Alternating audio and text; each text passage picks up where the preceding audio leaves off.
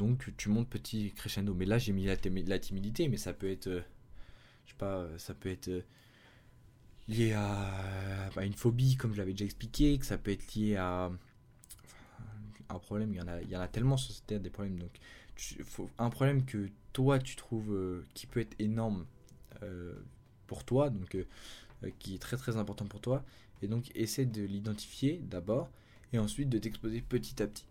Mais je rappelle toujours petit à petit de monter crescendo pour pas abandonner au bout de deux minutes. voilà, c'est tout pour aujourd'hui. C'était sur le fait de sortir de sa zone de confort. Vas-y crescendo, monte tranquillement.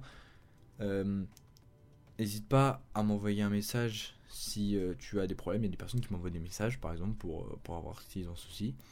Et, et, et, je te souhaite bon courage pour sortir de la zone de confort, du coup. même si tu as peur, vas-y à fond, parce que de toute façon, le caractère des gens, la résilience des gens, elle vient pas quand tout va bien, elle vient quand tout va mal. Voilà.